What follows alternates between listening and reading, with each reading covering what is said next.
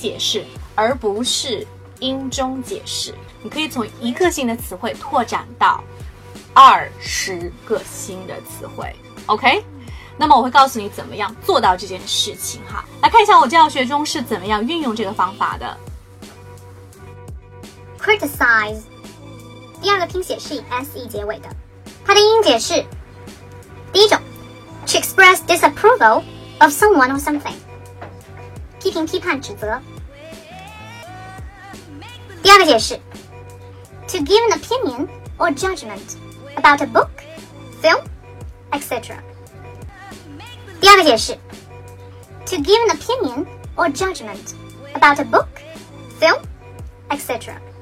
评论、评判、书、影片等等。那么，怎么样通过记 criticize 这个词，它的音解释来拓展到二十个以上的词汇呢？Check it. Thank you for listening, and I'm Maggie Tao.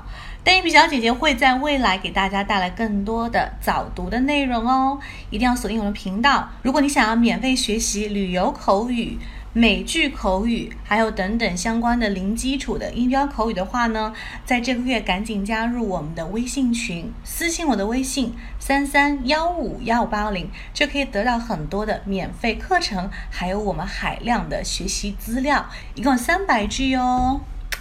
Ciao! See you soon.